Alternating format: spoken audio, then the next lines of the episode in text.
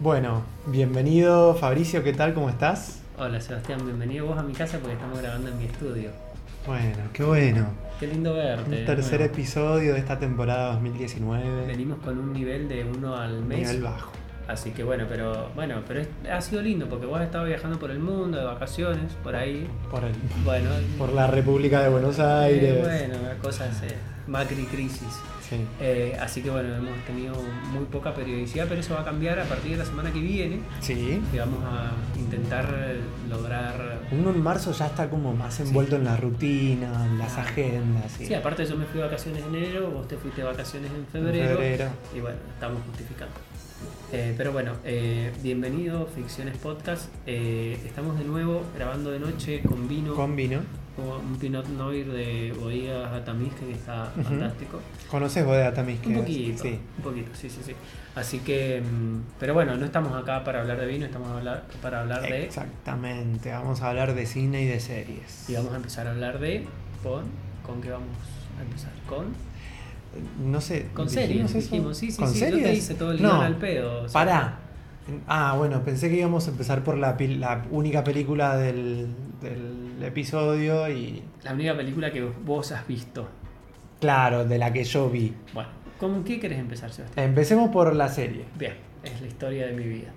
Eh, vamos a empezar por la serie, una serie que hemos visto los dos y la película también la hemos visto los dos. O sea, esta primera parte vamos a hablar con spoilers. Para este episodio yo vi más series y vos viste más cine, entonces bueno, esa va a ser más o menos la dinámica. Claro. Vamos a empezar hablando de una serie y una película que vimos los dos. Empezamos por la serie Con spoilers. con spoilers. ¿Los Bien. damos ya o...? Eh, No, no, no, si Ah, querés, bueno, bueno. eh, en un principio decimos de qué se trata y después vamos con spoiler, pero vamos a empezar a avisar estas cosas porque ya hemos tenido un par de oyentes enojados de- donde nos han dicho, che, pará. Bueno, avisemos de escuchándote". última. Contamos un poquito y Bien. les vamos a avisar cuando empecemos ya con los Bueno, spoilers. la serie. La serie es The Umbrella Academy. Ay, qué bonito que te sale en inglés. La Academia del Paraguas, más o menos. The Umbrella Academy es, eh, según se puede leer en la prensa en todo el mundo, la primera serie grande de Netflix de, de- de este, de este año. Mm, eh, Porque es más grande que Sex Education, que es de la que hablamos en Sí, el ah, episodio pasado. Yo estuve en Buenos Aires hace dos semanas atrás o tres semanas atrás y estaba empapelado, Empapelado. Buenos Aires con The Umbrella Academy. Sí. Eh, sí, es una. Y bueno, eh, ¿y de qué va? O sea, bueno, es la primera serie grande de Netflix y. Está basada en un cómic escrito por um, Gabriel Ba. Le mandamos un besito, no sabemos cómo se pronuncia su nombre, no sabemos de dónde es. Eh, sí, es de Norteamérica. Eh, eh, es de um, él y un dibujante que alguno de los dos está vinculado con una banda de rock punk que se llama My Chemical Romance. Eh, pero, me, pero me parece que es el dibujante. O sea, tenés un montón de datos certeros. Periodismo. Sí, sí, sí, Acá- sí, yo acá te hay- manejo, yo te sí, manejo. sí, sí, hay- acá hay que decir una cosa, una verdad. Que No, pará, voy a- el que- voy a el chequear estudiante, esto. El estudiante de comunicación sos vos. Eh, yo puedo permitirme esos errores, pero vos estás bastante impreciso. No, no, Bueno, no, no me chicanees. Mientras Sebastián Yo- habla, ¿querés que yo te diga de qué No, va la no, voy a chequear. A ver, contame ¿Que ¿De qué va? cómo, cómo decís vos que, que va la serie. Bueno, ¿por qué, por, qué, ¿por qué me trata así mal de principio? Porque, Porque ya sabemos. ya sabemos que uno de los dos la serie le encantó y el otro no le gustó tanto. El que no le gustó tanto soy yo y ya me empieza a eh, patotear. Umbrella Academy es, o como sea que se pronuncie, es una serie que va de eh, una, un grupo de superhéroes que fueron, entre comillas, reclutados, pero en este caso más que, más que reclutados, adoptados por un multimillonario. eh, ¿Dónde está ambientado esto? En Inglaterra, ¿no? No, es- a ver. eh, voy a empezar corrigiendo un dato. Los escritores son Gerard Way y Gabriel Ba. Gerard Way es el, el cantante de, de- el músico en My Chemical Romance. Bueno, está, filmado en Canadá, Está filmado en Canadá. pero la locación es... eh, hay partes donde hacen referencias a Nueva York, hay otra parte donde hacen referencias a Boston, Sí. Pero como que no tiene una ubicación muy Bien. específica, es como Bueno. libre. Este multimillonario adopta a estos chicos que nacieron por allá por los 80 y largos y que tienen la particularidad de que todos nacieron en el mismo día. Hay como muchos, o sea, son como 40 y pico, dice la serie. Son una- 43 pibes que nacen de una mujer que el día anterior al parto no estaba No embarazada. estaba embarazada. No es que nacen los especie 43 de, la milagro. misma, sino que en Sí. 43 lugares Y en distintos del mundo. Claro. Y eh, él eh, adopta solamente, era, es- adopta 6 No, logra adoptar a 7. a 7. ¿Cuál es Sí. el séptimo? Bueno. ¿Viste la serie o no? Sí, boludo, pero dame bien, vos. Bueno, son 6. Él logra adoptar. eh, él buscó a los 43. Sí. pero logra adoptar a 7. Lo que pasa con los otros es lo incierto. Claro, Algunos que- se sabe que fallecen, Sí. algunos de, de- de esos fuera de los 7, pero él adopta a solamente 7.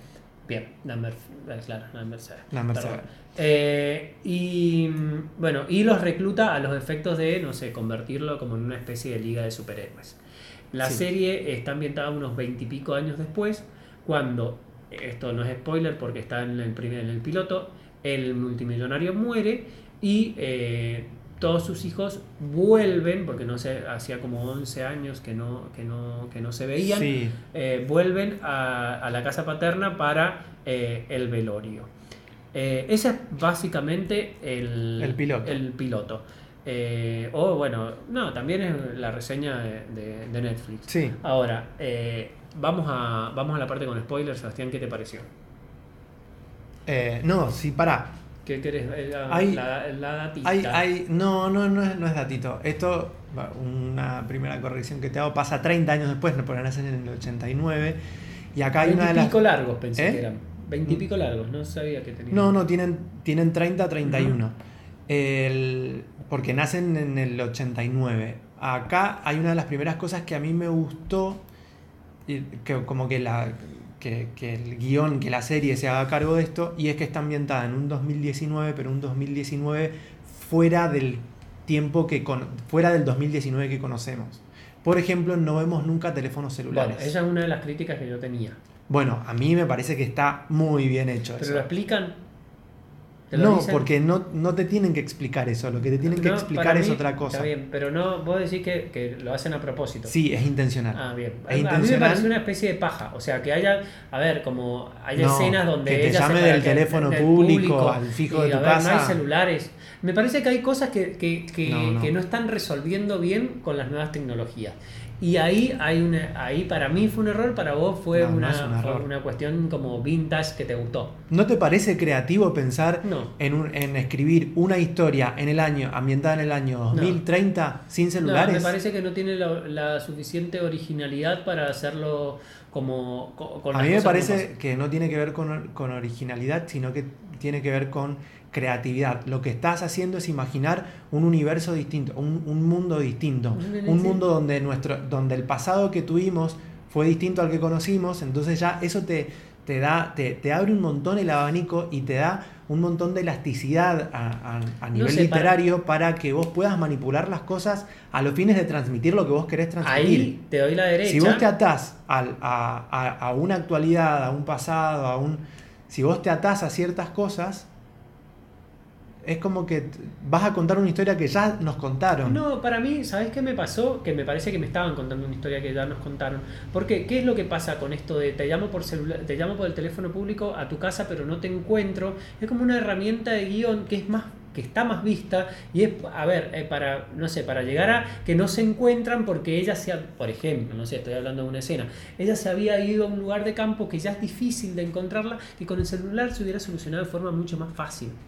¿Me entendés? Es como el cuento de Caperucita Roja. Si Caperucita Roja hubiera tenido un celular, no hubiera pasado nada. Y me parece que ahí es donde la serie, vos decís que es un acierto, y para mí es como una especie de. Hay muchas cosas que en esta época, en el 2000 y pico, se hubieran resuelto solas. ¿Me entendés? O sea, el hecho de que ella busque en internet y sepa esta cuestión del villano, que después vamos a hablar del villano, pero eh, del villano, y, eh, pero solamente se usa en ese momento y para esa funcionalidad porque lo necesitaba descubrir un personaje.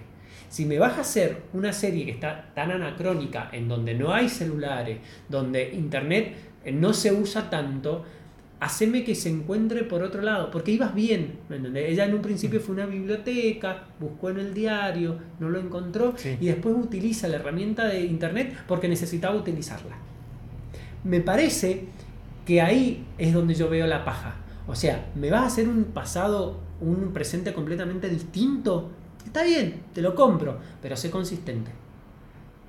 Para mí la serie no, tiene que ver con la consistencia. Tiene, aparte, no, me parece buscarle la quinta pata al gato. Es mm. como, hay, hay, archivos que no están digitalizados. Podés tranquilamente ir a buscarlos a la biblioteca. Pero lo primero que tendría que hacer es una biblioteca, Vos tenés una biblioteca en tu casa.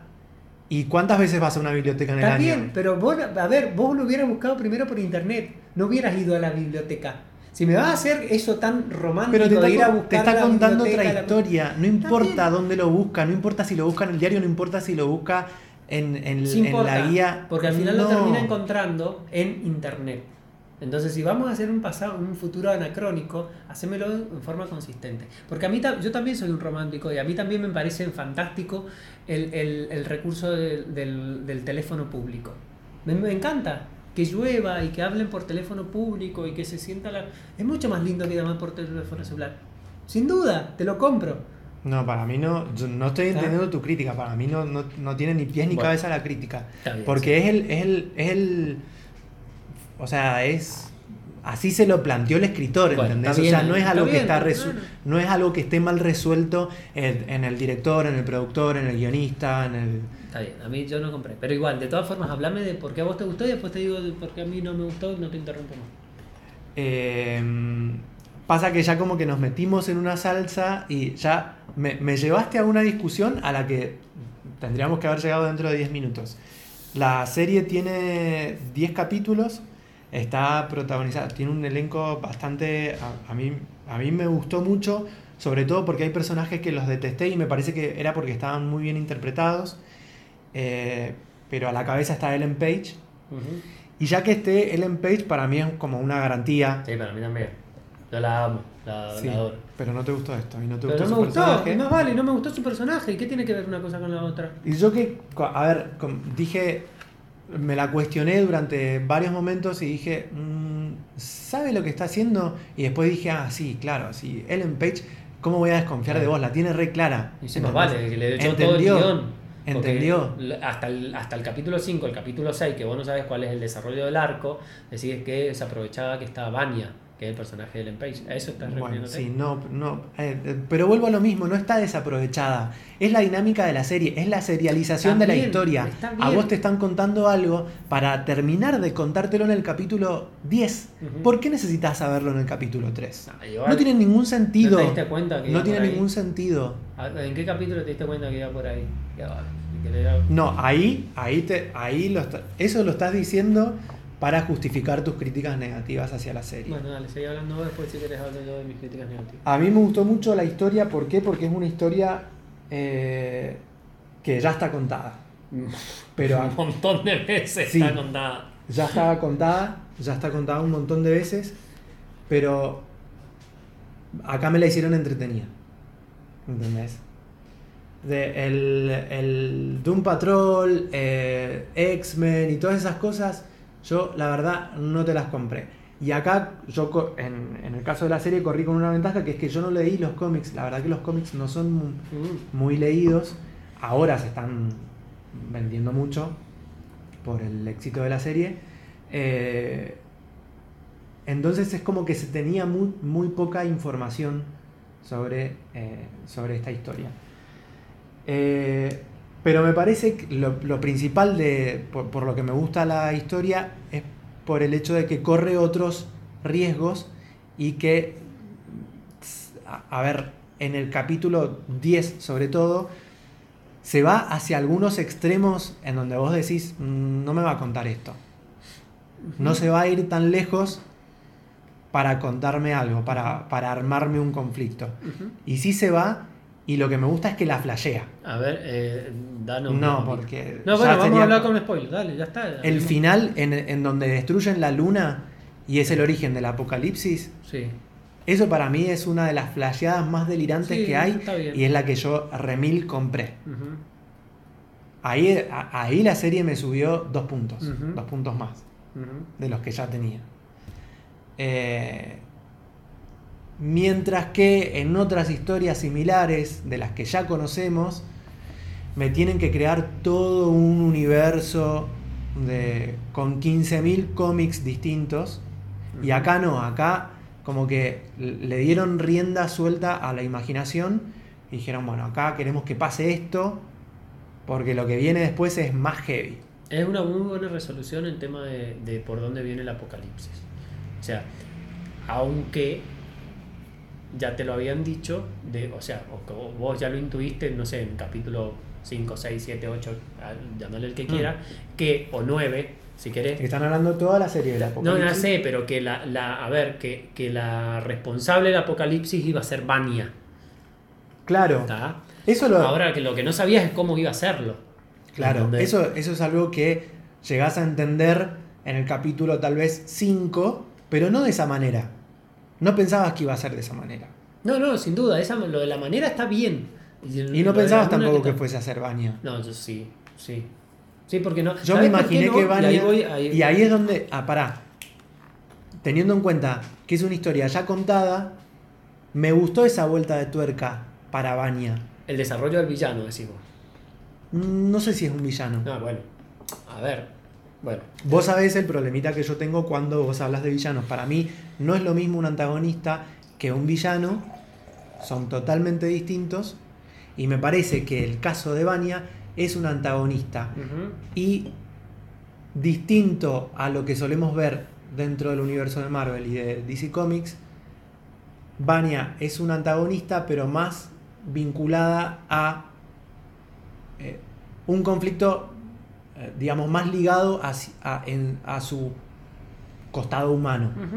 Sí, no lo habíamos visto nunca. Grey, X-Men, es el mismo personaje. No, no es el mismo personaje. Es el mismo. No es el mismo personaje, no sabes nada de Jean Grey si me Sí, decís que es el mismo sí, personaje. es el mismo personaje. O sea, es, a ver, es, No. la, es la- el superhéroe bueno que tiene un lado oscuro y se va transformando hasta hacer, hasta hacer el mal aunque no lo quiera hacer. Lo mismo, está bien, no, está, no tienen los mismos superpoderes. Sí, ya lo sé, no soy tan obvio. Me vi todas las X-Men, soy un fanático de X-Men, veía los dibujitos. O sea, no me puedes decir que no. Ah, ya sé que no tienen los mismos superpoderes, pero es No, una igual para así. mí no tienen nada que ver. O sea, puede que te tienen, comparten rasgos, Sí, muchísimo, todos. pero no es una copia. No es una copia y. No está mal que sea una copia, no voy ahí. A ver, mi problema con la. ¿Querés que.? Bueno, si querés, yo quiero. Yo creo que sí, que sí. con el- la Sí estaría, sí estaría mal que fuese una copia. Sí, bueno, Sin embargo, no lo es. bueno. Para mí tienen muchas cosas parecidas. Y me parece también, vuelvo a decir lo mismo, una paja. Eh, sí, eh, no me está, no, hasta ahora no me estás dando ningún motivo. Yo te lo he- a Válido. ver, te lo a ver, Válido, yo no válido te voy a para mí. convencer. No es que no te voy a convencer, yo te voy a decir qué es lo que a mí me pasó y cuáles son las cosas que a mí no me gustaron. Primero, primero, si vamos, primero aunque no es lo primero, pero es más que todo el final, pero ya que estamos hablando, la construcción del villano. Sí. A mí, en una serie de superhéroes, me interesa mucho el villano. Es más, es más importante el villano y es más interesante el villano que los superhéroes. Acá, como no tenés un villano, crean un villano ficticio, un falso villano, que ya estamos acostumbrados hasta el hartazgo de verlas en la, en, la, en, la, serie de superhéroes de Marvel, que es esta especie, que es este novio de Vania, que vos ya te lo, también te lo venías venir bastante, que, es una especie de manipulador y una cosa así, que es un falso villano que no tiene, no, no es interesante. ¿Por qué? Porque el villano, el villano, llamarle villa antagonista, pero realmente la, per- el que, lo- la persona a vencer de las formas que vos quieras, eh, eh, o que vos, o, sea, o que vos no sé, eh, intentes Sí. entender, al final, del, al final del capítulo es Vania. Y eso hace que vos tengas una serie de 10 capítulos en donde hasta el octavo capítulo, hasta el noveno capítulo, no sepas quién es el villano. Entonces, ¿qué pasa? Está bien la construcción de Vania, el arco de Vania está bien, me- no, me, no, me, no me disgusta, Sí. pero eh, mm, lo que hace es que no haya un villano fuerte en la mayoría de los capítulos. Y que se hable del apocalipsis como el apocalipsis, como el apocalipsis, y me metan a una especie de, de dupla de, de Men in Black, de que son Chacha y Hazel, He- que- Hazel y Chacha, o como sí. mierda se llamen, eh, que tratan de hacer las veces de villano, pero vos pero no son villanos porque son, son están ahí para hacer otra cosa, para hacer un comic relief, para hacer lo que sea. Que eso está muy bien, las escenas de musical están fantásticas, me encantan, pero me, me faltó un villano fuerte. Esa es la primera, a ver, una de las primeras críticas. Y la otra, que tengo un temita ahí, aunque vos me vas a decir eh, que no, es la, es la reconstrucción de la relación entre los hermanos. Me pareció, está bien que hace 10, 12 años que no se ven, pero no hay un vínculo muy fuerte, excepto el de Allison con Vania, que se ve más. El resto, eh, ¿por, qué, por, por qué eso, ¿por qué se quieren? ¿Por qué no se quieren? ¿Por qué? ¿Me entendés? Sí. Eh, me costó bastante. Porque no son hermanos. Está bien porque no son hermanos, pero te criaste juntos. Te criaste juntos. ¿Me entendés? Sí, mm, ¿Por qué tampoco. Klaus, por qué Klaus no, no tiene una relación con Diego? ¿Cuál es la motivación de Diego? ¿Qué personaje al pedo? ¿Me entendés? Esas son mis eh, cosas. Y a ver, me encanta que te haya gustado, disfruto mucho que te haya gustado. A mí, no, es más, no, si hay una segunda temporada no la veo. Sí, hay una segunda temporada confirmada. eh, va a ser para finales del 2020. Eh, no sé, final, sí, finales del 2020. Eh, porque está empezando la producción ahora. Esta serie se, tuvo un 18 meses de producción. Eh, bueno, nada, no me voy a poner a responderte a cada una, a, a las No, únicas dos críticas que, que tenés. Tengo un poco más. Porque no me. O sea, me, parece. Como. La relación de los hermanos se no, no se rompe porque nunca estuvo del todo bien construida. ¿Por qué? Porque tenés a una madre artificial y a un padre que no es un padre, que no se sabe tu nombre, que te dice número uno, número dos, número tres, número cuatro, número, Sí, pero número que sin embargo te quiere como para protegerte medicándote. A ver, No, no te está protegiendo a vos, estaba protegiendo otra cosa. otra cosa. Bueno, Pero sabe, o sea, los conoce. es más, es. Un padre que los conoce es un mejor padre de muchos de los que yo, los que yo conozco por ahí. Bueno. Pero no, no hay un vínculo fuerte construido entre los hermanos. No, se favorece el vínculo entre los hermanos. Entonces, ¿dónde está roto? Por eso, pero ¿por qué no? me- A ver, si me vas a... Con... Sí, está bien, eh, te entiendo tu postura, pero no Pero me te lo- muestran a tampoco ver, por qué está roto. En, e- en este, y en este sentido, la serie es bastante clásica como, como para decirte. ¿Por qué? Porque hay. Todos los capítulos hay flashbacks. En donde están ellos de niños, sí. donde te explican lo que pasaba antes de que fuesen. De que nacieran. O sea, con, con manzanas te lo explican. Sí, sí, te- Entonces, ¿para qué querés que haya un vínculo cuando nunca lo existió? Bueno, a mí me parece importante. A mí me parece importante porque habla de las motivaciones del personaje. Hablan de por Pero qué motivaciones, por, por qué va a ser para mí importante ir a ver a mis eh, cinco hermanos vivos cuando me ningunearon todo el tiempo, cuando Bueno, ahí hay me una- aislaron, Pero ahí hay- cuando me- Bueno, está bien, pero ahí nunca hay- se preocuparon por mí. Bueno, está bien. No sé quiénes son mis padres, no, Está no bien, tengo pero a nadie en el mundo. ahí hay un por qué vas a actuar de determinada forma. Eso la serie Pero no ¿qué les vas a ir a reclamar? No les podés No reclamar te estoy nada. hablando de un melodrama con eh, uno, uno de espalda al otro reclamando. Sí, es lo que querés. No, eh, hay dos, hay dos eh, vínculos entre hermanos que se explican: el de Vania y el de Allison, y el de. Y el de, y Luther. y el de Allison y Luther. Sí. Uno para crear un conflicto entre eh, el bien y el mal, y el otro para hacer una cuestión romántica eh, eh, que roza el incesto.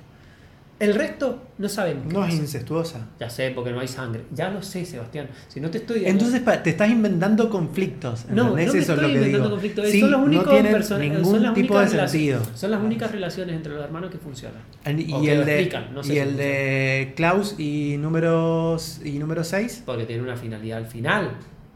Porque lo necesita. Clown necesita para ser superhéroe al otro. No lo necesita, siempre estu- est- estuvieron en una relación. Él siempre lo vio en Sí, alucinaciones porque todo el muerto. tiempo. Si estuviera muerto Vanya estaría, estaría hablando con Vanya. No hay más. Igual de todas formas cerremos. A mí. No, no vamos a cerrar, vamos a seguir hablando. Bueno, No vamos a cerrar porque. Si no se te va a ir. Sí, no, no, no tiene sentido nada lo que estás diciendo y ya me enojé. Así que. Ah, a mí me gustó sí. mucho. eh, me gustaron mucho esos personajes que rozan también lo hilarante, que es el de Hazel y Chacha. No sé por qué en algún momento se te cruzó por tu cabecita que podían ser unos villanos. de- porque te- se pusieron una carompa de Porque un, intentan de un matar a oso los, de porque cerámica. intentan matar a los. A lo, a ¿En los- qué momento vas a entender que son villanos y se ponen una cabeza de cerámica para matarte con un ¿Qué Tiene arma? que ver una cosa con la otra. Si me están Que intentando es matar, eso, es si están delirio. intentando matar a los protagonistas que son los superhéroes, son villanos.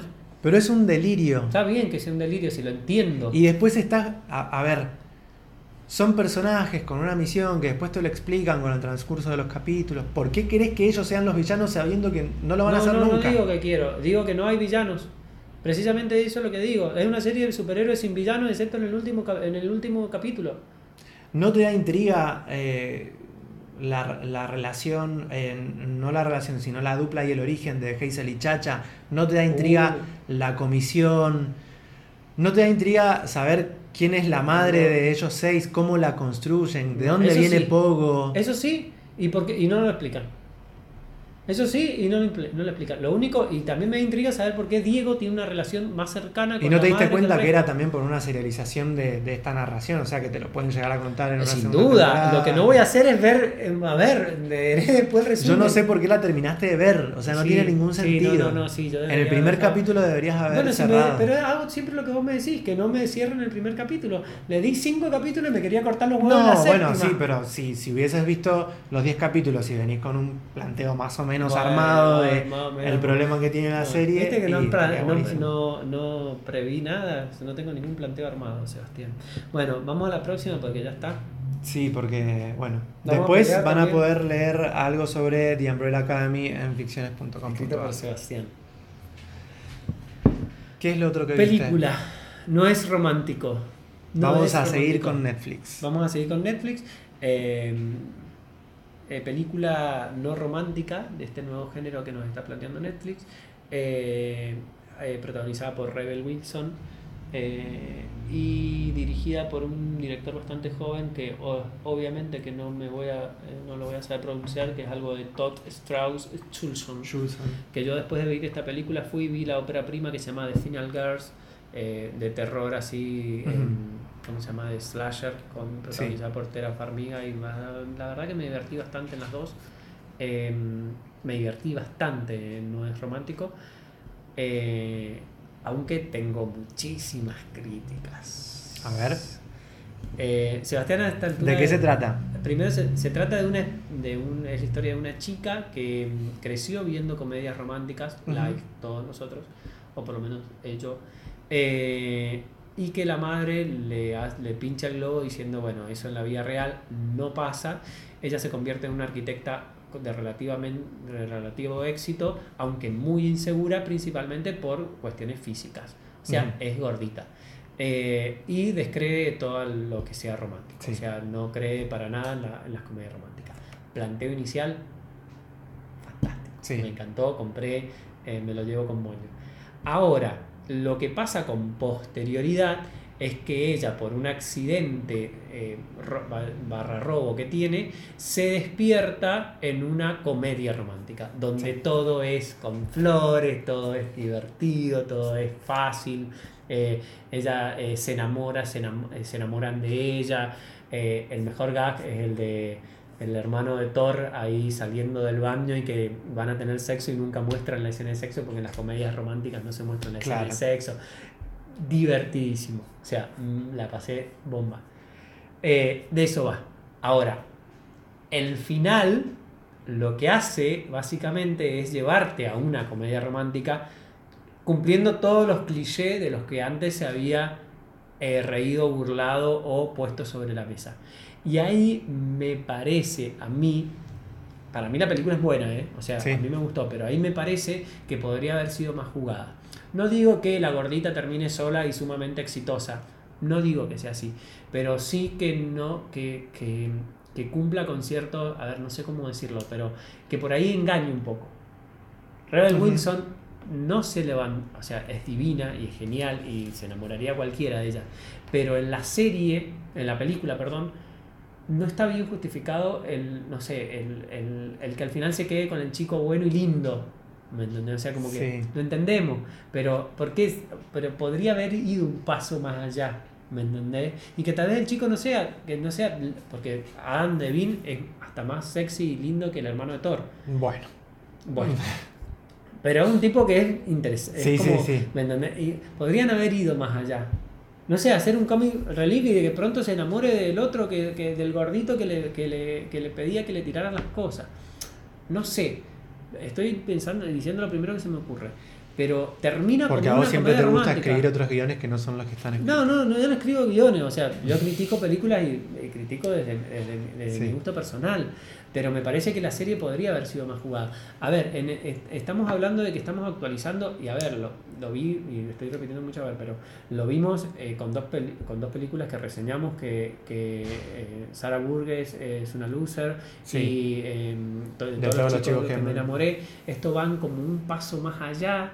Y, a- y tiene mucha relación con Dumpling, una película que vos todavía no has visto, que me imagino que vas a ver y que tiene mucha relación con esto. También es la chica gordita, fea, eh, que, que- que se enamora de un chico, tiene un prototipo de belleza, en este caso está ambientada en un, en un, ¿cómo es? En, un, en concursos de belleza y toda la cuestión. Eh, y que me parece que estamos actualizando mal un prototipo que ya, lo, que ya tenían las comedias románticas en los 90. Bill Crystal no iba a enamorar a Meg Ryan. Yo Tom lo- Hanks yo- no iba a enamorar a Meg Ryan. Yo ¿me lo, entendés? perdón que te interrumpa, yo lo vi desde otra eh, óptica y me sorprende la crítica que estás haciendo porque para mí fue como una, eh, una autocrítica a las comedias eh, románticas con un claro delirio al final. Sí, el delirio final está fantástico. El Con un claro delirio, claro, con, y con, con el, con el final y con el musical. Con el final que vas a decir, ah, claro, me estuvo delirando todo este tiempo, la- o sea, toda esta película la hicieron para cagarse de risa de las comedias románticas, Sí. Para cagarse aún más de risa de todos los que lloramos, nos reímos y nos enamoramos con las comedias románticas. Y con, con el número musical del final, Pero en el me medio- dijeron, sos un gil de goma. Pero hay 15 minutos ahí. que son los que están mal? Y esos 15 minutos, que son desde que ella sale corriendo de la boda hasta que termina con el chico bueno, lindo, compañero de oficina, el novio perfecto, que ahí podría haber tomado para cualquier lado y, y romperla. Y sin embargo, esos 15 minutos, si vos cortás en el, en el número musical, lo que te están diciendo es, están reivindicando aquello de lo que se reían. ¿Me entendés? A ver, para mí la, para la película, es más, yo la recomendé, me divertí muchísimo, la recomendé a amigos, se la recomendé a mi hermana, pásenla lindo, o sea, me, me parece divertida, pero podría haber, haber- podría haber roto el tablero, ¿me entendés? Y no lo hace. ¿Por qué? Porque está actualizando, es lo que yo digo, o sea, a ver, es la idea que, quiero cerrar, Eh, eh, está actualizando las viejas comedias románticas de los 90, donde el chico choto se levantaba el flor de minón, haciendo que ahora la gordita se levante el flor de minón. Y el amor es otra cosa. Entonces, si me vas a hacer una comedia romántica y te vas, y te vas a jugar tanto durante 80 minutos, 70 minutos, 60 minutos, rompeme el paradigma. No te digo, yo te digo, no te digo que la gordita se quede sola siendo una exitosa que solamente depende de ella. O sea, no vayamos a estar a un feminismo tan, no sé, eh, tan radical. Pero no me, dejé, no, me la, no me la dejé feliz porque encontró el interés amoroso. O, o déjamela feliz porque encontró el, interés amoroso y es otra persona. O rompeme. O sea, eh, anda a otro lado. ¿Me entendés mi crítica? No. Bueno. sí, porque no principalmente porque sigo teniendo un problema con que quieras que te escriban un guion que no es el que ya está escrito. No, a mí me parece sí. que lo que sí, pero parece que no, parece que no te enteraste. Lo que tenés que hacer es dar vuelta a la página. Me parece que lo que te dijeron con el final es viste una comedia romántica más y caíste como un boludo porque Bueno, es confías en las comedias románticas. Esa es buena. Esa es buena. Porque seguís Esa apostando a las comedias románticas. Por eso, eso es lo que quisieron hacer. Y le salió perfecto. Porque estás, estás disgustado. O sea, te tomaron el pelo. Sí, ¿entendés? puede ser. Esa- ahí te compro. Y, me, y es el objetivo. Y me parece que está clarísimo que era ese el objetivo. ¿Entendés? Que, que vos a la próxima comedia romántica no la veas con los mismos ojos. No, no sé, ¿no ves el tufillo Que la, que, que- que la, que la tomes con más pinzas. ¿Entendés? Yo- Que ver, seas más selectivo. Adoro que- las comedias románticas. Pero después de. A ver, después de haber visto esta película, ¿no Sí. sentís que durante todos los 80 y todos los 90 te trataron de boludo? Sin duda que sí, porque el amor no es eso. ¿Me entendés? No es eso. Pero el cine también te cuenta un montón de cosas que, a ver, yo no voy a salir a pelear a la calle con un sable y espada, ni, ni, ni me voy a poner una, una No, no, no, espada. no, no, porque son cosas totalmente ¿Me distintas. El cine también Vos del cine no, no, no. No, porque acá te están hablando del amor. Y el amor no es una fantasía. Y lo que hacen las comedias románticas es tra- tratar de hacerte una fantasía sobre, sobre eso, sobre el amor. ¿Entendés? Lo que hace esta película es decirte, no, flaco, no compres esto. No compres esto porque no es así. Sin embargo, al final lo terminas comprando. No, es, lo, es de lo que se ríen de vos. Sí, un poquito se ríen, pero. mm, No sé. Igual, a ver, a mí me divirtió, me gustó. A vos te gustó mucho, veo. ¿Cuántas estrellas le pusiste en. Letterboxd? O sea, tres. Yo también. Eh, por eso. Está bien. Está bien, eh, pero es, pero me parece que era la película que quería hacer. A mí lo que me resulta. A mí no me, parece- gusta, y sabes qué, es como que, me- perdón, que te vuelvo a interrumpir. Empecé el año de otra manera, es como, eh, y es lo que me pasó con The Umbrella Academy. Me estás contando una historia que, que, que, que ya vi, que ya leí, decime qué me vas a dar de nuevo. Me dio muy pocas cosas nuevas y la pasé bárbaro. ¿Entendés? ¿Por qué? Porque la disfruté, porque Qué me interesó, está, porque la... Sebas, va a estar fácil todo el año. Sí, porque está me bien. parece que no, no tiene ni pies ni cabeza seguir criticando cosas que no existen. Yo no puedo criticar un giro en el guion que no existió.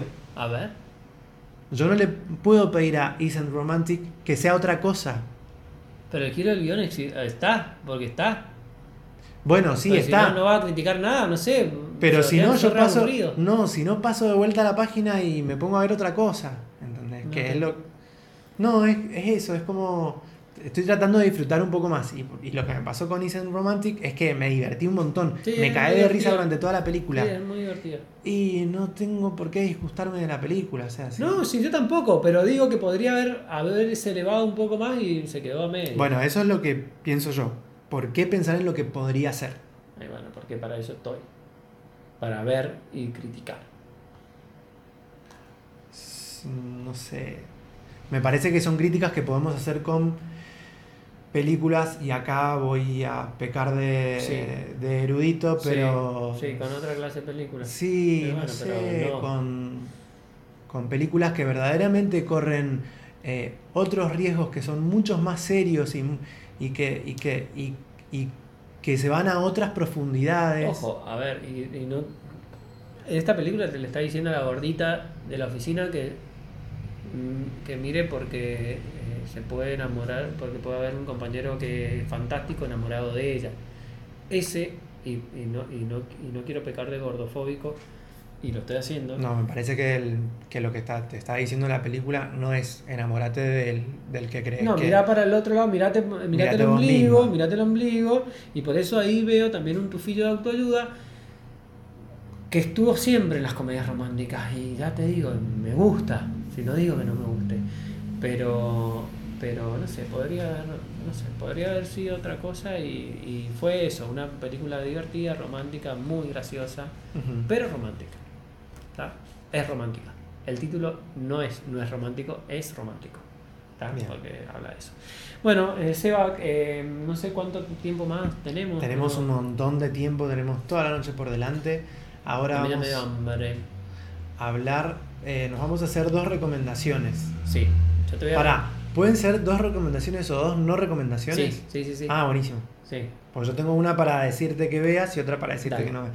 Sabiendo que no vas a ver ninguna Bien. de las dos. Se- dos series vas a decirme, porque vos has visto muchas series y yo he visto varias Sí, películas. igual te, eh, como ya arrancamos peleando, Mm. voy a seguir peleando y antes de hablarte de las dos series, te voy a meter un- Estoy- un, bonus track Lápiz en mano quiero que saber. es para que es para solamente avisarte que vi una película de la que vos osaste, vi una serie de la que vos osaste hablar sin estar autorizado para hablar y mm, para meterla en el ranking, que es My Brilliant Friend. Ahí, ¿qué te pareció? La vi, la maratoneé en un fin de semana. Estuve todo un sábado y todo un domingo viendo My Brilliant Friend. Me pareció espectacular. Es genial. Es como difícil un retorno después de, de esa serie. Sí, Eh, y me volteó. sí. Mal, ¿no? Me volteó mal. Sí, mal. Desde el principio. Desde el principio. Sí. sí. Eh, así que bueno, estoy como. Me, me quedé como muy satisfecho con, con, con todo. con- o sea, con- fueron, fue un sábado y un domingo que me encerré en mi casa y no hice otra cosa más que Sí. ver eso. Hay que pedirle a HBO que, que siga metiéndole plata en los países, boludo. Sí, no, no tiene que ver con HBO. La- La hizo la RAI, la compró la HBO. Eh, fue una coproducción entre los dos. Bueno, puedo tener mal el dato. Yo lo que leí es que era eh, producida e impulsada por la RAI. De hecho, la relación que tiene la autora del libro es con la RAI. Eh, hay una supervisión estricta de, de ella en, en el guion de la serie. El personaje de la, de la, de la escritora es muy interesante. Sí. eh, que no sepamos quién es. Porque no eh, Elena Ferrante es una escritora italiana, Italiana. que nunca ha dado la cara. O sea, no Sí, se sabe. y que hay también ahí también una chicaneada para con la prensa y para con los escritores donde hay hubo tres momentos eh, muy prensables en donde hubo alguien que, que Sí, sí, muy dijo, ay, yo sé quién Yo es Elena Ferrante. Sí, y después dijo otra que yo soy Elena Claro. Ferrante. No, pero el que dijo que era Elena Ferrante era una entrevista falsa y que en realidad Elena es- Ferrante está es muy bueno y te eso. estuvieron tomando el pelo Es todo el tiempo. Eh, así que, bueno, esa es hiper recomendada. Si no la Sí. vieron, la tienen que ver. Sí. Urgente. Eh, Eh, ¿Cuál de las dos te gusta más? De las amigas. ¿Ves? Es ahí te sale el Sí. hollywoodense, el yankee, el marveliano DC Comics. Yo no puedo elegir a ninguna. Es que son muy buenas las dos. No, están muy bien las dos. Es una buena respuesta esa. No puedes elegir a ninguna. No puedes elegir a ninguna. Pero qué personajes fuertes, boludo. Desde formas distintas. Todos, y los Sí. secundarios Los también. secundarios. Es- La, la línea de créditos donde vas viendo cómo van cambiando las familias. Es muy, es muy linda. Es, muy Es linda. increíble, es increíble. linda, muy linda. Bueno, ¿y qué más? Bueno. Sebastián? Vi eh, dos series en Netflix que también maratoneé y que una me gustó mucho y la otra me pareció una basura y me dejó muy contento que eh, no tiene una segunda temporada confirmada. Bien. La basura es Night Flyers. Sí, ¿Vos viste un el- poquito de eso. Hablé un poquito, pero había visto el cap- hasta el capítulo 5. Sí. Es una bosta, no mejora. No, vos hasta dónde viste. No, no vi nada y no la voy a ver. No la veas. No, bueno, la- tiene, ah, pero voy a darte un par de cositas nada más. Un par de motivos para que no la veas. Tiene la producción ejecutiva de George Martin. Ujú. Tiene la producción ej- ejecutiva también de Doc Liman. Doc Liman es el director de La primera identidad desconocida y de eh, Al filo del mañana o Edge of Tomorrow, que es la película esta de Tom Cruise y Emily Blunt con, con este reboot en el tiempo. Sí. Bueno, una película genial también que nosotros vimos juntos en el cine, que Y va a tener una mucho. secuela, nos gustó mucho. Teniendo aún a George Martin detrás, teniendo también a la cadena Sci-Fi, que es la, Sí. la productora original y la que transmitió en Estados Unidos y Canadá la serie, eh, aún así es una basura, Una pero no empatizás con ningún personaje. La historia tiene un montón de aristas que están todas tan mezcladas que por más que la maratonees un capítulo detrás del otro te perdés. Y te, eh, es. Eh, pero no es que te perdés de que no la, no, no la podés seguir o te confundiste con cosas. Es que te, te perdés ya que cosas que no te interesan, como Mal. ¿Y por qué no Mal, abandonas mal, mal, antes? mal. Es una cuestión que me la planteé mucho con Umbrella la- ¿Por, qué no, ¿Por qué no abandonamos antes? Porque yo tenía las fichitas puestas en estos productores. En Martin. En estos productores y en que, eh, bueno, Netflix la, la compró para la, la distribución mundial y después a- ahora están viendo si hacen una segunda temporada o no. ¿Por qué? Porque George Martin tiene una exclusividad con HBO y eh, esto está como fuera de lo legal. Entonces él no podría seguir monitoreando porque hay también unos escritos de George Martin en los que está basada esta serie. Entonces da para una continuación, pero está tan mal hecha. Y no rescatas nada. Tiene un capítulo 9 que es digno de George Martin. Claro, con los capítulos sí. Tiene el capítulo quiebre. Y en el capítulo 10, lo que te conté en el episodio anterior fue que con Germán la estábamos viendo y en, y en el capítulo 3 o 4 dijimos, más vale que la serie no vaya por acá, la serie Mm, iba por por ese lado. Y en el capítulo 10, cuando empieza el episodio, dijimos, más vale que no sea este el final. Y fue ese el final. Háblame lo que te gusta, Seba. Vi Titans. Bien, yo vi el piloto, a mí me gustó muchísimo, pero seguí por Umbrella Academy y me parece que tomé una mala decisión. Vi Titans. Ah, que esto es sin spoilers. Por ah, favor. esto era sin spoilers. Sí, sí, no, ah, no. bueno, pero ya te. Ah, No, bueno, no, no, no, te di ningún spoiler nada, sobre no Night nada. Bueno, Titans. Es de la asociación Warner DC Comics, tiene Que vos 11 amás. capítulos. Sí. No, no. Pero ¿qué pasa? Yo como que estoy tomando con muchas más pinzas a DC Comics por las malas decisiones ejecutivas que no, no son de guion ni de director ni nada de eso, son decisiones ejecutivas que hay, hay un 5 o 6 cabecitas que están diciendo hagamos lo mismo que Marvel cuando no sirve hacer lo mismo que Marvel. Sí. Porque ya no sirve hacer lo que está haciendo Marvel. Entonces, ¿por qué querés hacer lo mismo que ellos? Ah, bueno, Marvel está funcionando muy bien, pero a nivel recaudación, a nivel plata. Pero porque tienen Está, pero se va. tienen otra torta también de, Sí, de sí, sí, marketing. sí, de hecho, es más alta la inversión de- en marketing que hacen que en producción. ¿Qué pasó? Que yo dije, "Mm, no sé si me convence lo que están haciendo. Están haciendo muchas series de televisión y que leí sobre Titans es que es una producción que se venía cajoneando desde el año 2014. Ujú. Finalmente se filmó, salió bastante bien y tiene, eh, tiene como responsable a eh, Greg Berlanti, que Greg Berlanti Sí. es el director de Love Simon, Sí. por si les suena, y también está detrás de eh, la serie Doom Patrol que se está emitiendo ahora en Warner, probablemente la veamos después en Netflix, de Riverdale, de Supergirl, de The Flash, de Arrow, Legends of Tomorrow, es, todas como, es como el nombre, uno de los nombres junto con. todas esas series de DC Comics y Warner que se están viendo, bueno, Greg Berlanti es el, es el tipo que está detrás de ellos. Tiene, eh, eh, es, está basada en una historia, eh, en, en una novela dentro de DC Comics, que es esta cuadrilla de titanes que son cuatro. Está el hombre bestia, que es un tigre, eh, Star- Starfire, que es una mina que, que toma fuego del sol fuerza. y lo proyecta. Eh, está Raven, que no es conocida como Raven, sino como Rachel, como su nombre de, de- de humana. Eh, y está Robin. Está Robin que eh, tiene el piloto, tiene el mejor, la mejor línea Sí. de, de Fax Batman. Es, Es un. Robin que, como muchos otros Robins, que se revela contra Batman y que se va de Gotham, se va a Detroit. ¿Y qué pasa? ¿Qué me pasó a mí?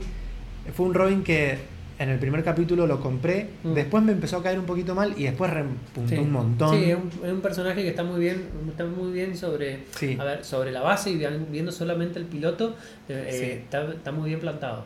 Y está muy bien hecha la, esta, esta rebelión contra Batman que más o menos te la van explicando capítulo tras capítulo.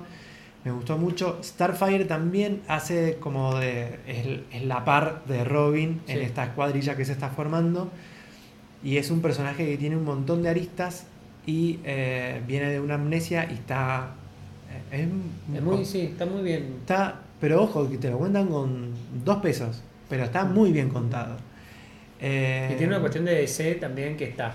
Utiliza muy bien la, por lo menos en el piloto, y no sé, decime si, si Sí. me estoy pecando de, de- de iluso, pero eh, te utiliza muy bien la ciudad como personaje. Sí, Una Detroit muy, muy bien fotografiada para DC y abraza la oscuridad. Son Sí. todos personajes oscuros.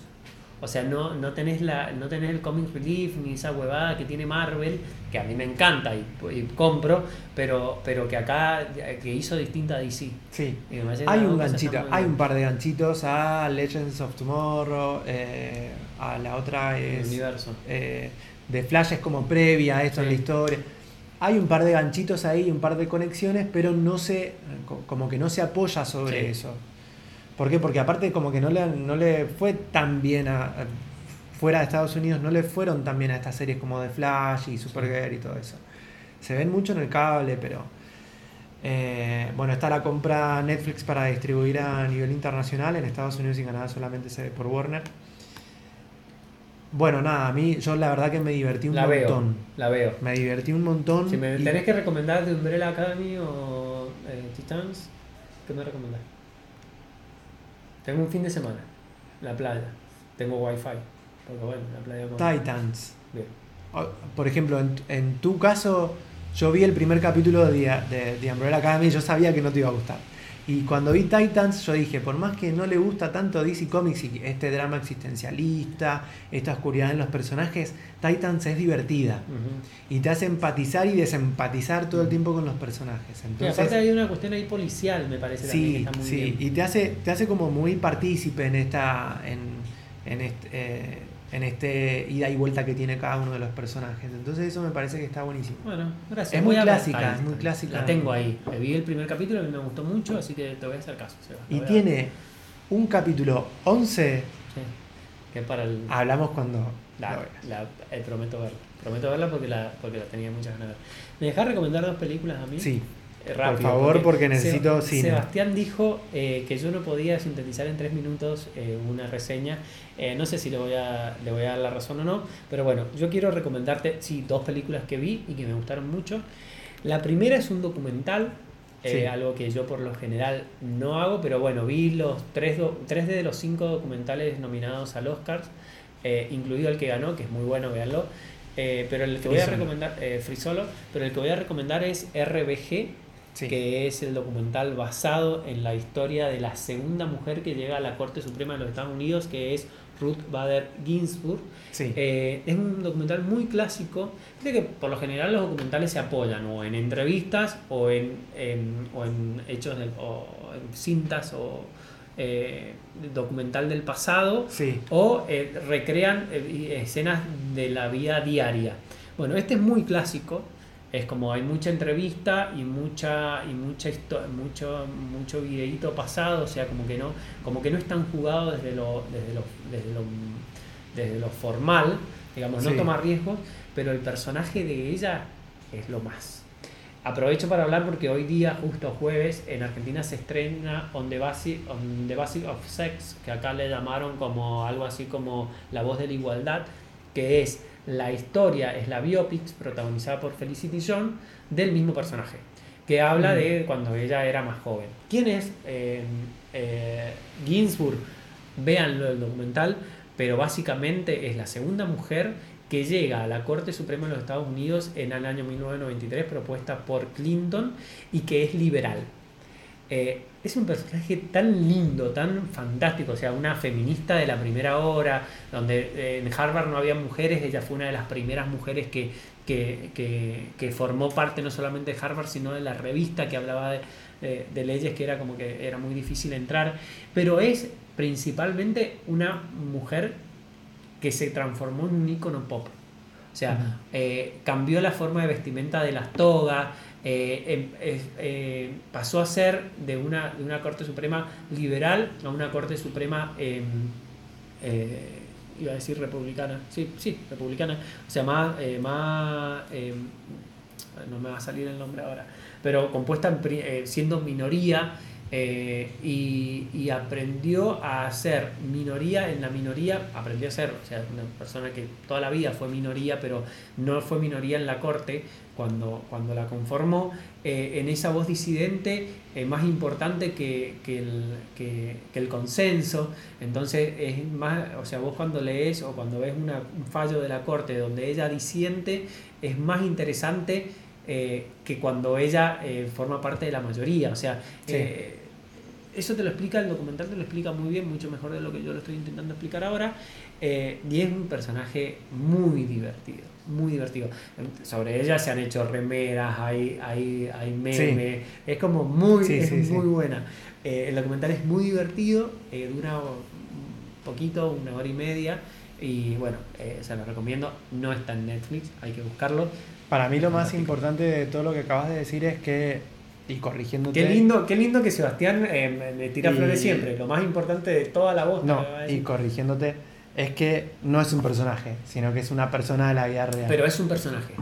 O sea, la, la, a ver, el, el, documental, si bien es una persona de la vida real y existe y, es fantástico, en Notorious RBG, eh, como le dicen apelando al Notorious, eh, no sé cómo, que es un cantante de rap, eh, si bien es un personaje de la vida, es una persona de la vida real, ella lo ha transformado en un personaje distinto a lo que es ella. Y eso Sí. está muy bien. O sea, vean el documental, está muy bien. Y la otra película que vi y que recomiendo es. ¿Quién- Pausa. Quiero interrumpirte para decirte que no lograste contarlo ni siquiera en 5 minutos.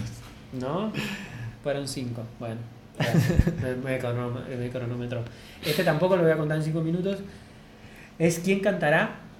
Sí. Eh, es una película que sí está en Netflix, que es de Carlos Bermud, es un director español relativamente joven que tiene una película anterior que se llama Mag- eh, Magical Girls, que estuvo, tuvo bastante tufillo a, nominada a Oscar o la seleccionada a Oscar por España hace un par de años. Y bueno, yo puse en Twitter que nadie abraza mejor la, melan- la, la- la intensidad como los españoles y esta película es como el zoom de la intensidad con algunos toques que pueden, eh, que pueden rememorar a Almodóvar, pero sin eh, la, la parte cómica o, o- o la concesión que te da Pedro. Eh, este hombre lo que hace es hablar básicamente de relaciones enfermas eh, a través de una mujer que es una, un ícono un ícono de la cultura pop, eh, eh, que es el personaje que interpreta eh, Nimri, la actriz de Vis a Vis, eh, que ni bien empieza la película, escena 1, ella pierde la memoria. O sea, ya vamos al melodrama de la novela típica del personaje principal perdiendo la memoria y no sabiendo quién es y que en una, en un- es una, una cantante que hace mucho tiempo que está retirada y que iba a empezar una nueva gira y pierde la memoria. Y su representante, esto está contado en la línea de crédito, no estoy spoileando nada, llama como a una mm, eh, cantante de covers que se especializa en hacer covers de, de- de esta, de esta cantante, como para ayudarla a, eh, a recuperar esa, esa, esa química. Principalmente es una película que habla de relaciones enfermas, de vampirismo, no del vampirismo que estamos acostumbrados, pero sí de apropiarte de la vida de otra persona porque vos en- no, no podés ser, eh, y de relaciones entre madres e hijas y de mujeres enfermas.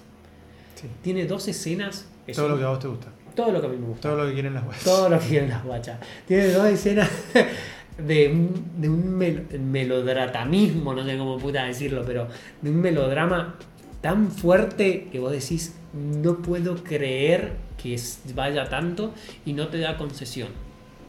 Eh, tiene un par de escenas musicales que están muy bien y es una película muy recomendable como para ver eh, cortándote las venas y tomando un poco de alcohol. Así que, ¿quién te cantará? No sé si la voy a ver, pero ya sé si me va a gustar o no me va a gustar. Bueno, Eso es todo lo que sabemos que la va a ver y que no le va a gustar. ¿Es así, Sebastián? No, no, no, te, no, te lo, te lo cuento en el próximo porque yo, a diferencia de vos, voy a hacerte caso y sí voy a seguir las recomendaciones. Así que para el episodio de la próxima semana seguramente Bueno, te comente eh, cuáles de estas películas vi y si me gustaron o no me gustaron. Bueno. Hasta la próxima. Largo el episodio hoy, ¿no? Largo pero necesario. Bueno. Como siempre, todo lo que... No terminé en pedo. Vamos a comer algo, por favor. Vamos a comer algo y vamos a ver, eh, vamos a hacer un rewatch de The Umbrella Academy. No, por favor. Olvídate. Hasta la próxima. Hasta la próxima. Ni un tráiler te veo de esa cosa. Chao.